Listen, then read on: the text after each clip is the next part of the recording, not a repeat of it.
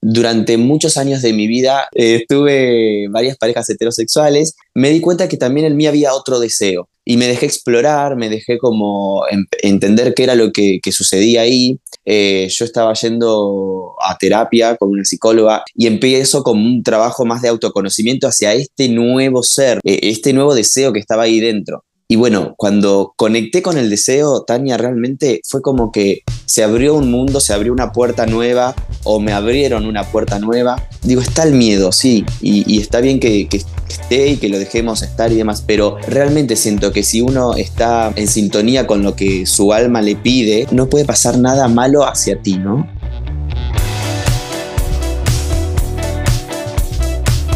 A que no te atreves un podcast con Tania Chaides para ti que buscas encontrar un sentido distinto a tu vida, inspirarte para crecer y descubrir las respuestas en lo más oscuro de tu ser. Atrévete a explorar esos temas de los que nos da miedo hablar para llevarlos a la luz. Hola, hola. En A que no te atreves, hoy queremos preguntarte si de verdad estás con la pareja con la que siempre soñaste estar. También es una invitación a que te atrevas a compartir tu vida con quien tu alma y tu corazón quieran, más allá de las convenciones sociales, de lo que quería tu familia para ti y de todas esas etiquetas que nos van poniendo. Nuestro invitado, Gonzalo Colombo, es fundador de la comunidad para la evolución y el acompañamiento en el crecimiento personal Despertando con Gonzalo. Nos cuenta en primera persona cómo decidió tener una pareja homosexual después de tener varias parejas heterosexuales y nos explica por qué no le gusta definirse y simplemente ser. Muchísimas gracias, Gonzalo, por atreverte a ser parte de este podcast. Me da muchísimo gusto tenerte aquí. Muchas gracias, Tania. Muchas gracias por la invitación y por permitirnos hablar de estos temas eh, tan importantes que todavía faltan ser tocados y expandidos. Sí, totalmente, hombre. Es de estos temas que casi nunca hablamos, que nos da miedo hablar y es de estos secretos, ¿no? Oscuros que guardamos en la familia y que no queremos eh, que se saquen a la luz cuando es tan natural como la vida misma, enamorarse de alguien y, soñar con estar con una persona u otra, ¿no? Y, ya está, pero, pero no, no nos dejan ser y luego no nos dejamos ser. Entonces, primero me gustaría mucho, Gonzalo, que nos contaras un poquito más de ti. Queremos conocerte más y también cómo fue que te animaste a abrir tu comunidad despertando con, Gonzalo. Bueno, Tania, muchas gracias. Es totalmente cierto lo que decís. Cuesta mucho eh, abrirse a conectar con ese deseo y lo que uno realmente quiere por la, sociedad, lo que se impone, ¿no? Pero bueno, por suerte también cada vez estamos un pasito más adelante en, en esa evolución. Eh, siento que las nuevas generaciones se animan un poco más, aunque sigue habiendo como una cierta estructura social dando vueltas. Em, bueno, yo soy, estudié comunicación, eh, trabajo de eso, estudié comunicación, marketing. Hace ya unos cinco años es que conocí el mundo de la, de la espiritualidad, del despertar de conciencia y demás. Y te soy sincero, al principio no entendía nada de lo que había ahí. Eh, pero porque también mi mente estaba en mis, no sé, 23 años, mi mente estaba en, en las salidas, en las amistades, en, en, otra cosa. Y cuando conozco eso era como miedo, digo, ¿de qué es todo esto? No entiendo nada. Y de hecho hace, hace cinco años atrás no se hablaba tampoco de esos temas. Cuando te, te hablaban de astrología, de mensajes de ángeles, de la mediumnidad, de, bueno, de esos temas, eh, había como todo un tabú y había una cuestión de, algo escondido, de, algo que estaba debajo del iceberg, ¿no? Como en la sombra. Y al principio me costó como entender y cuando conecté con eso fue como ir directo hacia mi misión, hacia mi propósito y me di cuenta dónde tenía que enfocar lo que yo había estudiado, por qué se me había preparado todos esos años para llegar ahí. Bueno, trabajé muchos años en haciendo entrevistas eh, para una ONG en España y luego finalmente es cuando digo, eh, bueno, necesito expandir más y, algo más a nivel personal. Y ahí es cuando nace mi comunidad, Despertando con Gonzalo, donde me dejo fluir totalmente, entrevisto gente de, de, estos temas, ¿no? Pero me dejo fluir totalmente por lo que siento y por lo que mm, siento que le puede ayudar a la comunidad. Se llama despertando porque justamente creo que no hay un despertar único, ¿no? Que es algo constante, que, vamos a vivirlo hasta que llega el día de la muerte y que después, bueno, seguiremos del otro lado.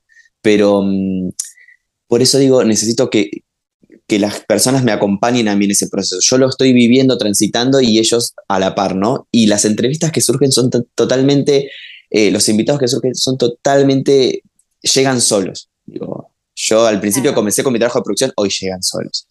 Em, y bueno, todo este, toda esta preparación también me hizo ver todo esto que hablábamos en la intro, ¿no? Cómo, cómo conectar con el deseo, cómo, cómo afrontar, afrontar perdón, las barreras, las estructuras de la sociedad y demás, me lo hizo ver desde otro lado. Eh, vos decías que yo tuve parejas heterosexuales y luego comencé a tener una pareja homosexual. Así fue. Eh, obviamente que, te decía en privado, no me gustan las etiquetas eh, y demás, pero bueno, también entiendo que de alguna forma para comunicarlo la sociedad hoy tal vez lo necesita. Entonces, bueno, vamos a, ir por ese camino. Em, durante muchos años de mi vida de joven, eh, bueno, igual sigo siendo bastante joven, pero de más joven, tuve varias parejas heterosexuales y hace, y hace unos, no sé, también cuatro o cinco años, fue antes de como de comenzar con este despertar, me di cuenta que también en mí había otro deseo y me dejé explorar, me dejé como entender qué era lo que, sucedía ahí, con pocas herramientas realmente, porque hoy siento que tengo muchas otras herramientas gracias a, los temas que toco eh, para poder afrontar eso. Y en ese momento fue como, ok, siento que hay algo más acá y vamos a explorarlo. Eh, yo estaba yendo a terapia con una psicóloga que recomiendo muchísimo que lo hagan, que se conozcan y que incursionen en eso. Hay que ir a terapia. Acá siempre decimos, hay que ir a terapia cuando uno está bien. Cuando uno está bien, no cuando ya tuviste ese eh, meltdown, ese burnout, que ya estás muy mal, porque entonces el proceso es más difícil. Es más lindo empezar terapia, porque todas y todos lo necesitamos, todas y todos necesitamos alguna terapia, ya sea con un psicólogo, con un, o sea, con lo que a cada quien le vibre, pero si empiezas ese trabajo cuando tú estás bien, es más fácil que cuando te llegue un momento de crisis lo puedas manejar mejor, ¿no? Eso, eso sería lo ideal, ¿no, Gonzalo? Total, total. De hecho, yo estaba yendo a la psicóloga de mucho antes, ¿no? Para tratar temas, para conocerme, para indagar en eso. Bueno, surge este, este, este deseo de repente y yo lo planteo en la, en la terapia y empiezo como un trabajo más de autoconocimiento hacia este nuevo ser, ¿no? Como hacia este nuevo, eh, este nuevo deseo que estaba ahí dentro. Y bueno, lo, lo logro conectar junto con, con, con la terapeuta y, y bueno, cuando conecté con el deseo, Tania, realmente fue como que se abrió un mundo, se abrió una puerta nueva o me abrieron una puerta nueva eh, y todo fluyó de una forma tan perfecta. Digo, todo el ambiente, el contexto, se, cuando uno eh, realmente conecta con eso que desea, se organiza solo, no hay, no hay tanto que, que, digo, está el miedo, sí, y, está bien que, esté y que lo dejemos estar y demás, pero hay que confiar tanto en, lo que viene después porque realmente siento que si uno está mm, en sintonía con lo que su alma le pide o con lo que hay ahí dentro, no, no puede pasar nada malo hacia ti, ¿no? Digo, el contexto se, acomoda solo. Es que ahí fíjate que quiero, que, que quiero comentarte. Eso es porque cuando tú estás como que organizado por dentro, en armonía, equilibrado por dentro, lo que es adentro es afuera. Entonces, está todo bien porque estás siguiendo a tu alma. ¿Qué pasa cuando todos tus sentidos, todo tu corazón, toda tu alma, no sé, si eres hombre, ¿no? Y te dicen, a mí me gustan los hombres, a mí me atraen los hombres, pero por una cuestión familiar, social, de religión, de, de, muchas etiquetas que te han ido poniendo que tú ya te creíste, no lo puedes hacer. Entonces tu cuerpo grita de todas las maneras sabidas y por haber, si no encuentra ningún, ninguna manera de, canalizarlo como debería, se empieza a enfermar, empiezas a lo mejor a recurrir al alcohol para de alguna manera anestesiar esos sentimientos, esas emociones, esos deseos que tú sientes y empezamos a traicionarnos y cada día nos traicionamos más y más y más y más y eso lo único que trae es infelicidad a nuestra vida, ¿no? pero ha sido muy valiente atreverse a, dar ese paso que tú has dado. Sí, qué importante lo que decís. Ser infiel con nosotros mismos es eh, súper desgarrador. ¿Y, a qué venimos si no venimos a ser felices, a conectarnos con lo que nos gusta, con lo que nos hace vibrar?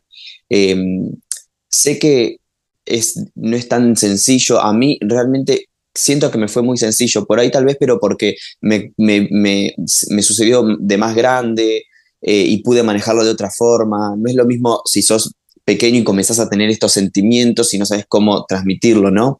¿Tú de Pero, pequeño, mm, por ejemplo, no sentías eh, como una atracción física o tal hacia los chicos, hacia los hombres? ¿Era hacia las niñas o, o, eras como que no sabías? ¿O cómo viviste este proceso? Y te lo pregunto porque hay muchas mamás que escuchan a que no te atreves y papás, ¿no? Pero más mamás. Entonces siempre está esta historia de cómo hago, ¿no? Para guiar a mi hijo, para entenderlo, para comprenderlo. No siempre podemos comprender a nuestros hijos e hijas. Sí. Em, yo creo que hay que dejarlos sentir totalmente, experimentar, eh, que sean libres. Digo, es un, yo no tengo hijos, ¿no? Entonces me cuesta hablar desde ese rol de madre o padre, pero realmente siento que, em, que puedo hablar como hijo y, yo no soy, digo, sí, puedo ser una extensión de mis padres, pero yo no soy mis padres. Entonces, hay que dejarlo ser a esas personas porque, y que experimenten y que conozcan todo el abanico de posibilidades, porque si no, no van a saber elegir. Digo, si a vos te dan una opción, elegís una opción. Si te dan 10, podés tener un, abanico y decir, bueno, voy a probar las 10 y después me quedo con lo que más me resuene. Em, siento que, que tenemos tantas estructuras, nos han impuesto tantas creencias y tantas estructuras que a veces cuesta no proyectar en el otro, eh, cuesta eh, no, no creer que sabemos qué es lo mejor para el otro, cuando en realidad ni nosotros mismos sabemos qué es lo mejor para nosotros. Entonces, eh, ¿por qué como padres vamos a, a, juzgar a nuestros hijos o a catalogar o a decir, hace esto o, ve por aquí o ve por allá? Si cuando en realidad ese hijo necesita como explorar, necesita jugar, necesita conocer para luego decidir. Y qué mejor que, que un hijo feliz. Digo, si, si vemos esos, esas historias que hoy siguen existiendo de, de que seguro muchos conozcamos en el entorno o algún conocido que, que, sabemos que ese hijo es infeliz por ciertas estructuras que tiene su, su, su clan familiar. Y, digo, como padre o madre, también tenemos, digo, no es juzgarlo, ¿no? Porque cada uno tiene su proceso. El padre y la madre también tienen su proceso, pero preguntémonos si no queremos hijos felices realmente, con lo que eso conlleve. Claro, claro, totalmente por ahí debería de ser ese, ese pensamiento, ¿no? Como qué tipo de hijo quiero o hasta si a mí me impusieron todas estas etiquetas, se las voy a seguir imponiendo a mi hijo, pero es hacer ese clavado, ¿no? Que muchas veces nos da muchísimo miedo dar. Y yo quiero preguntarte, ¿con qué creencias limitantes te enfrentaste cuando diste este paso? Yo no sé cómo fue eh, la reacción de, tus padres, de tu familia más cercana, de tus amistades, cómo lo viviste, ¿no? Porque me da la sensación de que lo hiciste con libertad. También es verdad que estabas en un momento en el que estabas conectándote contigo mismo y eso ayudó mucho, que tenías ese respaldo de tu terapeuta, que eso también ayuda mucho, que no es lo mismo dar ese paso totalmente solo porque lo haces como que a ciegas, que no sabes ni para dónde ir, ¿no? Entonces, cuéntanos un poquito cómo fue, cómo fue ese, esa reacción de tu entorno más cercano. Em, fue súper tranquila para mí, al menos. Digo, seguramente muchos han estado revolucionados internamente, pero eh, ya era un problema de ellos, ¿no? Digo, porque para mí no fue un problema. Entonces, digo, si alguno lo catalogaba de esa forma, cada uno tenía su proceso. Realmente fue súper eh, tranquilo el proceso para mí, porque fue como, hola, eh, miren, ahora estoy conectando con este deseo y voy a experimentarlo. Listo. Cada uno que haga su proceso mi madre me, digo, a ver, siempre hay una cuestión de que cuesta un poquitito, pero no me lo ha transmitido tanto. Eh, y, y, mi padre, en cambio, sí, le costó un poco más, ¿no? Porque, em, bueno, tendrá sus creencias y sus limitaciones. Pero yo realmente no me hice cargo de nada de, lo que a, mis padres, mis abuelos, mis amigos, mi entorno le pueda llegar a suceder. Porque mi comunicación fue todo lo que les pueda suceder a ustedes es problema o conflicto o una situación de ustedes. Y ojalá que tengan herramientas para tratarlos y pueden ir a un psicólogo, pueden buscar eh, distintas herramientas que los ayuden y demás. Pero yo no me puedo hacer cargo de eso porque yo no lo estoy viendo de la forma en que ustedes lo ven. Para mí es algo súper lindo, súper liberador, súper eh, de, mi esencia que estoy conociendo ahora. Entonces, ¿por qué voy a estar como eh, metiéndome en, en, bueno, no, no, te, no pasa nada, esto es así, digo, no es, no es algo mío. Entonces, realmente fue como, se lo comuniqué a las personas que yo quería, que consideraba que necesitaban comunicárselo, porque también me, generaba ese conflicto, eh, conflicto interno de, ¿por qué tengo que andar diciendo que ahora mi preferencia sexual va a ser así? Entonces, se lo comuniqué así a mi entorno muy cercano que, creía que necesitaba que lo sepan. Eh, y el resto de mis amigos que sí son cercanos y demás, pero no, no, se, se, enteraron porque la vida se los puso delante. Fue como, ah, sí, ahora es así. Pero fue muy, muy, eh, muy revelador cómo reaccionaron mis padres y cómo reaccionaron mis primos, que son más chicos, como que son de una nueva generación, que son como mis hermanos. Eh, mis padres fue como, bueno, una charla que tenemos que tener y vamos a comentar y demás, que por suerte fue súper tranquila. Y mis primos fue como, cuando se los cuento, fue como silencio absoluto y como... Y, y creo que fue mi prima que me dijo, bueno, Gon, pero ¿qué quieres que te digamos? Como gracias por contarnos, pero ¿qué, y yo me quedé como, claro, o sea... Como es tu vida, ¿verdad? O sea, a mí que me importa... Es, lo lindo de las nuevas generaciones, ¿no? En, en, en, mi, en mi familia tenemos eh, a, a, una persona que es trans y yo hablaba con mi hijo, el mayor, que hoy cumple 15 años, y le, le decía, oye, mira, ¿sabes qué? Tu primo Dani ya se va a hacer la, la... se va a remover los senos, tal, y le estaba contando y me decía, ¿a mí qué me importa?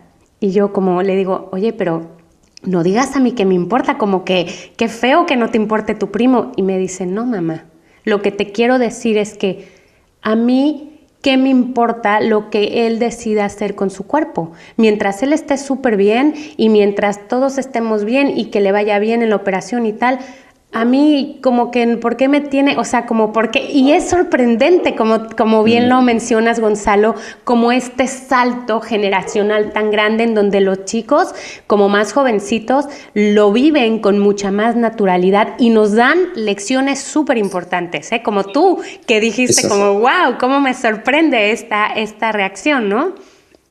Sí, esa naturalidad, digo, lo naturalizan mucho más y me encanta. Em, y, bueno, así fue, ¿no? Eh, cada uno pudo transitar su proceso y, realmente, volviendo a lo que decía al comienzo, el, el, ambiente, el contexto luego se acomodó solo. Em, y no fue algo conflictivo para mí, pero sé que para muchos otros sí puede serlo, ¿no? Digo, porque yo podría decir que tuve una, una, eh, una posición de privilegio, porque por ahí mi familia tenía una cierta educación que podía entender las cosas de una determinada manera, em, tenían cierto trabajo personal realizado para poder comprender eh, hasta dónde intervenir con un otro y demás, que por ahí hay entornos que no lo son así, que hoy sigue sucediendo. Em, sigue habiendo mucho, digo, las creencias limitantes que mencionabas o las estructuras que la sociedad impone siguen existiendo y no es fácil para todos. Primero no es fácil conectar con el deseo, que, eso ya es un montón, encontrar lo que a uno realmente... No, no, es fácil conectar con el deseo porque por desgracia no nos educan en cuestión de, de, sexualidad sexo afectiva, no nos educan así. No se habla de sexo en muchísimas familias, en América Latina todavía, en España todavía menos no hablamos de sexo y cuando hablamos de sexo lo único que le decimos al, chico o a la chica es, bueno, ten cuidado, no te vayas a quedar embarazada o cosas así. O sea, no hay una educación sexoafectiva en donde vaya más allá de solo tener relaciones sexuales, en donde vaya más allá de conectar con las emociones. Entonces, si no podemos tener esa comunicación con nuestras hijas, con nuestros hijos, y en muchos colegios todavía no se habla con eso, ¿cómo vamos a tener la apertura para decirle, bueno, y mira, hijo, Si te gustan las chicas, está todo bien. Si te gustan los chicos, está todo bien. Si quieres probar eh, a ver qué te gusta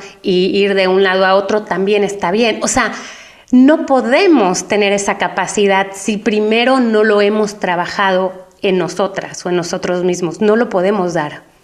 Sí, sí, total. Y digo, también yo aprendí algo que también lo, aprendí en el camino, porque yo a los 15 años no era así, eh, pero de poder preguntarle a las personas que uno conoce, ¿no?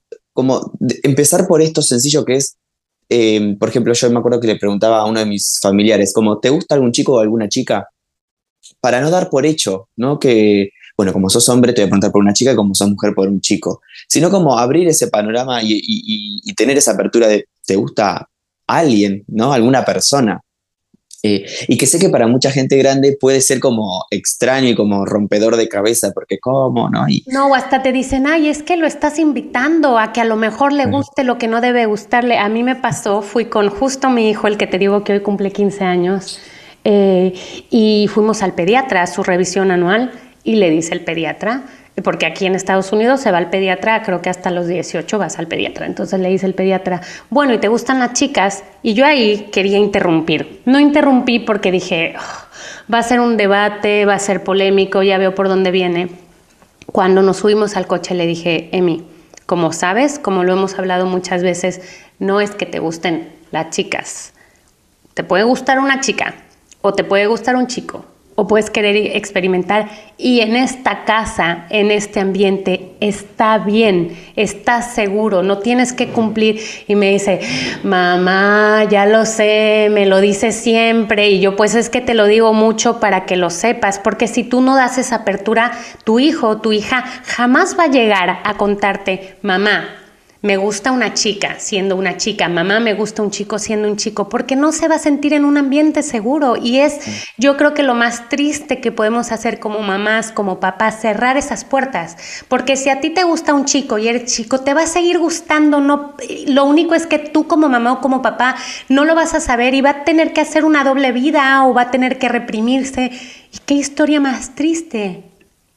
Sí, total. Y aparte pienso, ¿no? Eh, ese temor a, lo estás invitando a, ay, pero a la vez vos eh, lo estás invitando a que a ser abogado porque toda tu familia fue abogada, lo estás invitando a ser médico porque toda tu familia fue médico, a tener dos hijos porque así es como hay que, ser, a vivir en determinada ciudad porque, bueno, cuánta infelicidad hay en este mundo, realmente. Me, me, y, ayer leí una estadística de, la cantidad de millones de personas que trabajan de cosas que no les gusta realmente, que están ahí porque a veces cuesta salir de esas estructuras. Pero bueno, creo que, que, podemos, creo que la sociedad está avanzando, creo que hay más herramientas que nos puedan ayudar. Eh, el contexto y, el ambiente familiar y, seguro, como decías, es súper importante para sentirnos eh, acogidos, acompañados, que nos pueden eh, respaldar en ese sentido. Eso es importante. Em, y, y, ser ser sincero con nosotros mismos también, como ir a, esa, a ese interior nuestro y preguntarnos qué es lo que queremos, cómo somos hoy, porque realmente yo, yo creo que soy todo el tiempo alguien nuevo que se va transformando, transformando, transformando, eh, adquiriendo nuevas capacidades.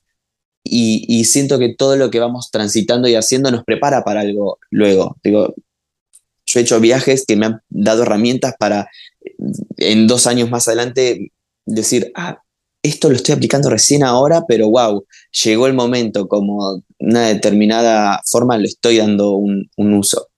Em, entonces, bueno, digo, hay que dejarnos fluir con, lo que la vida nos va trayendo y, nosotros con, con, eso que nos moviliza internamente, que si vamos al fondo, siento que todos sabemos un poco qué hay ahí dentro, pero no nos preguntamos. No nos permitimos, no nos dejamos ser y no solo sabemos nosotras o nosotros mismos qué hay en el fondo de nuestro ser y qué queremos y qué es lo que nos dicta nuestra alma y nuestro corazón, porque como te digo, cuando además no lo escuchas, grita, te enferma con tal de que escuches ese, ese mandato, ¿no? Pero también no nos permitimos ser porque las otras personas no nos dejan ser, ¿no? Yo tengo, y esto da para otro podcast, pero yo tengo en primera persona, ¿no? Eh, mi ex esposo, después de tener dos hijos en común y después de muchas cosas, eh, pues me dijo que era gay, ¿no? Y, y mm. ahora vive su homosexualidad plenamente, pero fue una pena muy, muy grande aunque claro, si no, no hubiera tenido los hijos maravillosos que tengo y la vida te, te, da lo que te tiene que dar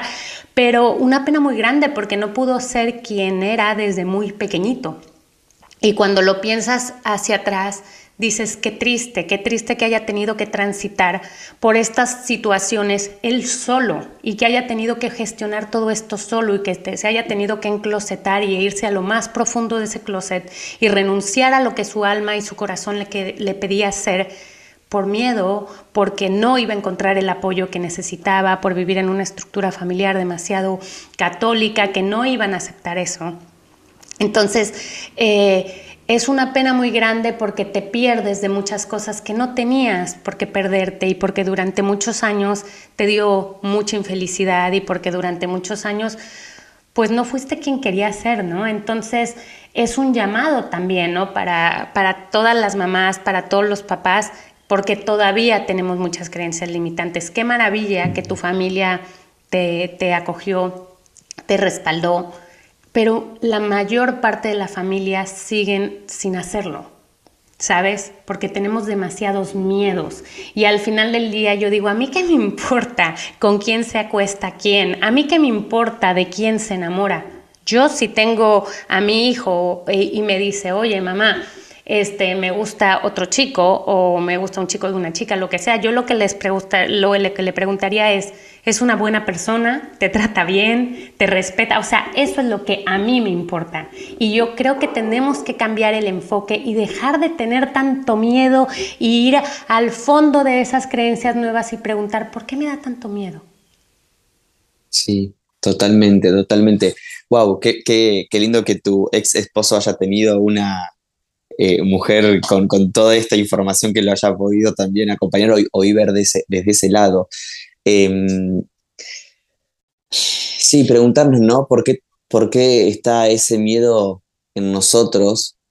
¿Qué es lo que nos impide avanzar? ¿Qué es lo que nos impide em, no, no encontrarnos?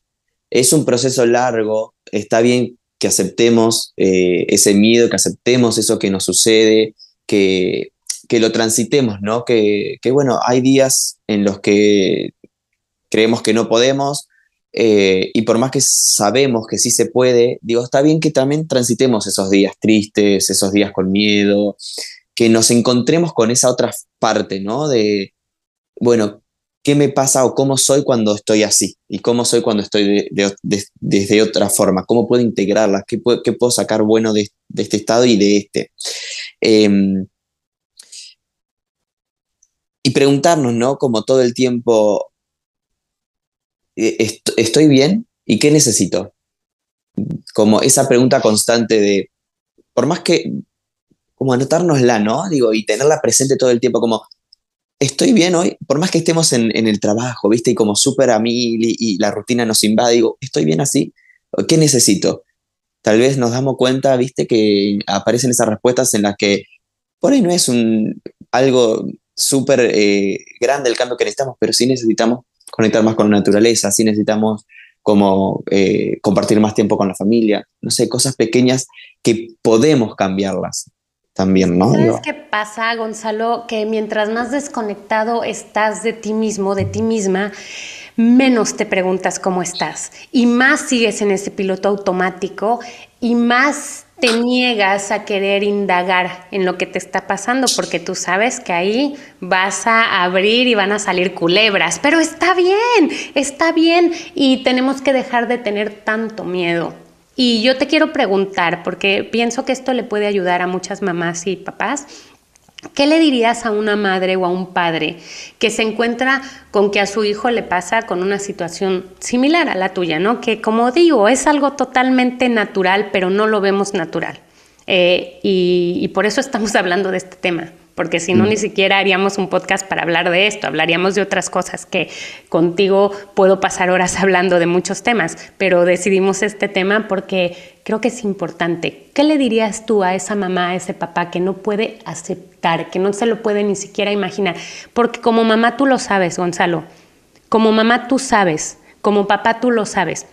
Lo que pasa es que te puedes voltear para el otro lado porque no lo quieres ver, pero pero no le haces ningún bien a tu hijo o a tu hija.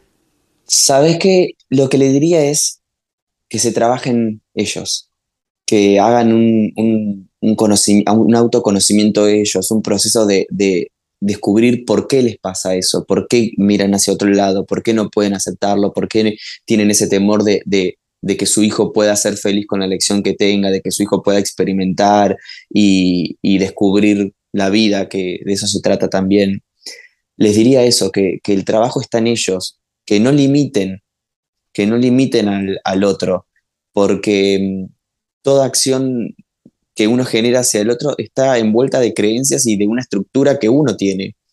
Entonces, inevitablemente estás como poniendo eh, a, la otra persona en, una cajita que querés amoldar, porque el no ver también es, es grave el no querer ver también es, es eh, grave para la otra persona, que está ahí como, no sé, me imagino esa personita con algo adentro, viste, que quiere salir, todo, un fuego interno que quiere salir, que quiere salir, pero todo el tiempo es como que toca límites y no puede y vuelve, y vuelve, y vuelve. Y como decías vos, si eso nos pasa durante años, enfermamos, totalmente enfermamos. Y mm, entonces le diría eso, digo, el trabajo es de uno, eh, interno, que, nos preguntemos por qué eso me da miedo, por qué decido no querer verlo, por qué decido no afrontarlo, por qué ponemos mucho peso sobre las palabras de los otros, más de, más de lo que le puedo hacer feliz a mi hijo o hasta a mí, porque cuando estoy seguro que si vos ves a tu entorno feliz, inevitablemente vas a estar bien.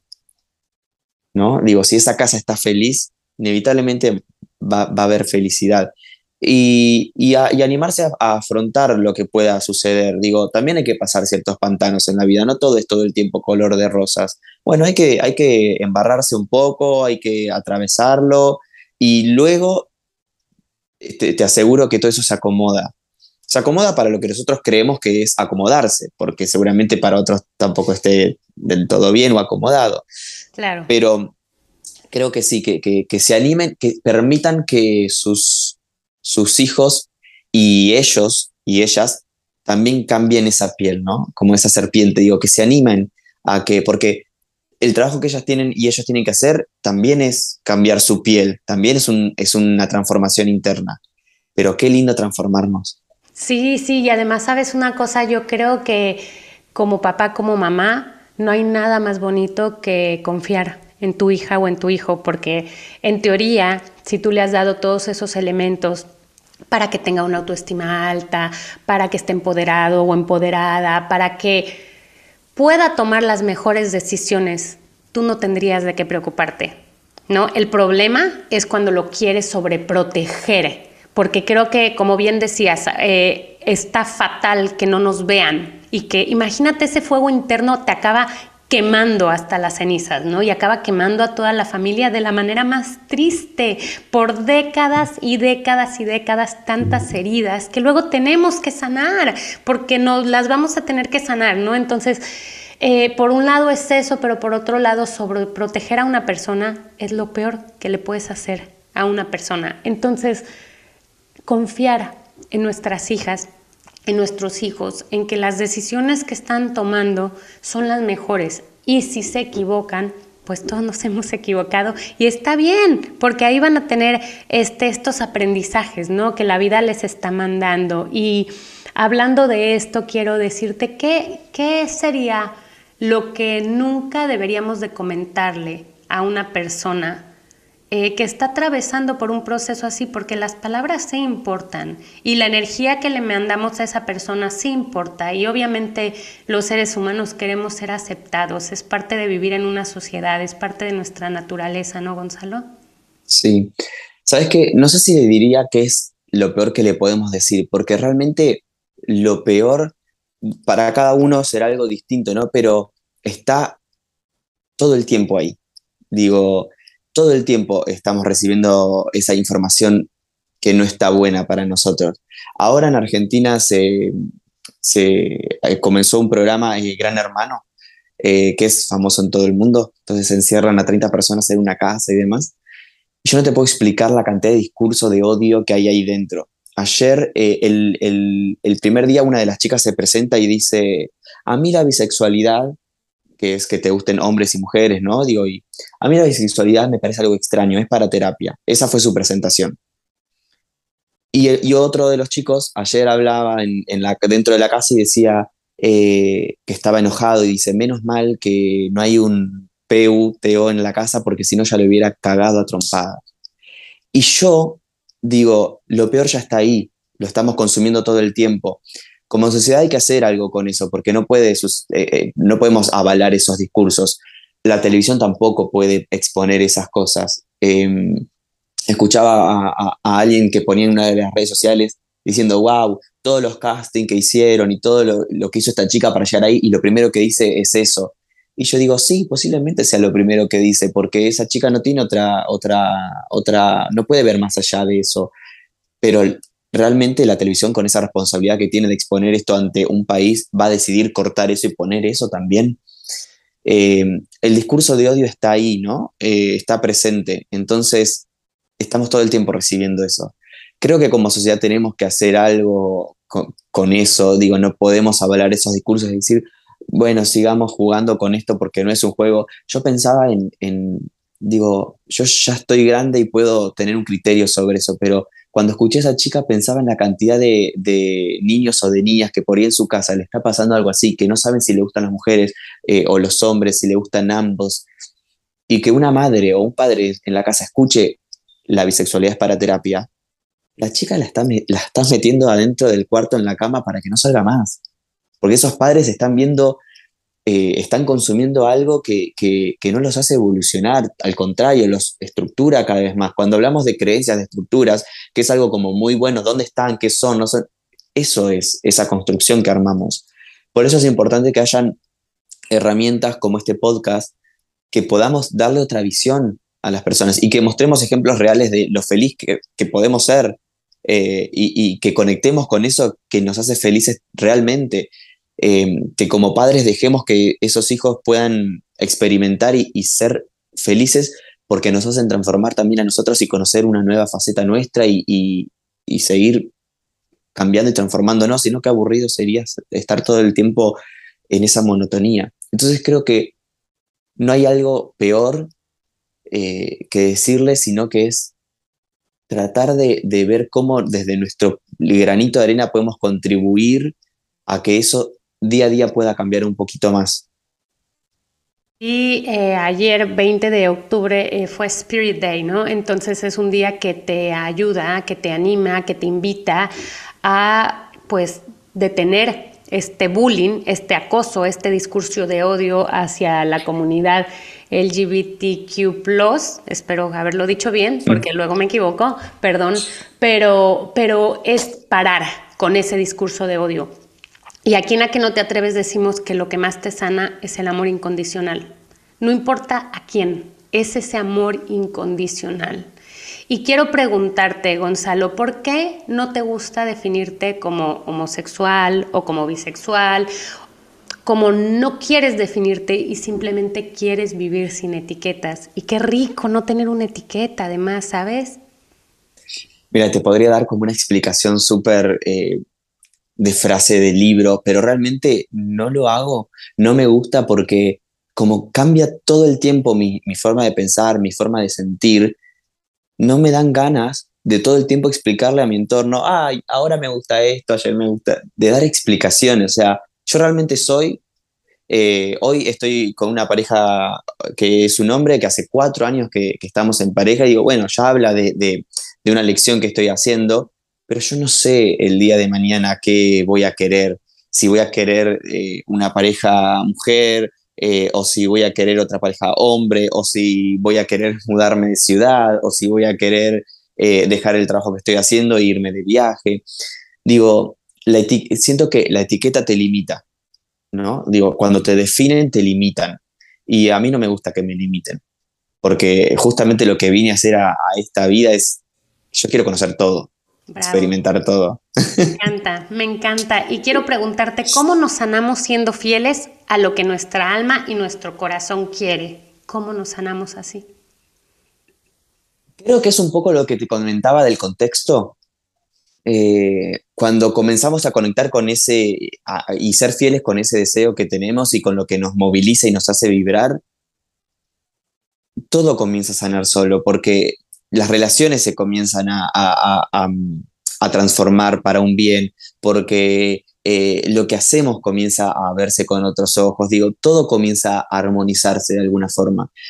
Es real que pueden haber relaciones que caigan, pueden haber eh, situaciones que, desaparezcan, ¿no? Porque no todos aceptan por ahí lo, cuando la sociedad no, no nos quiere ver tan libres tampoco. Entonces, cuando somos libres, no todo el mundo está contento.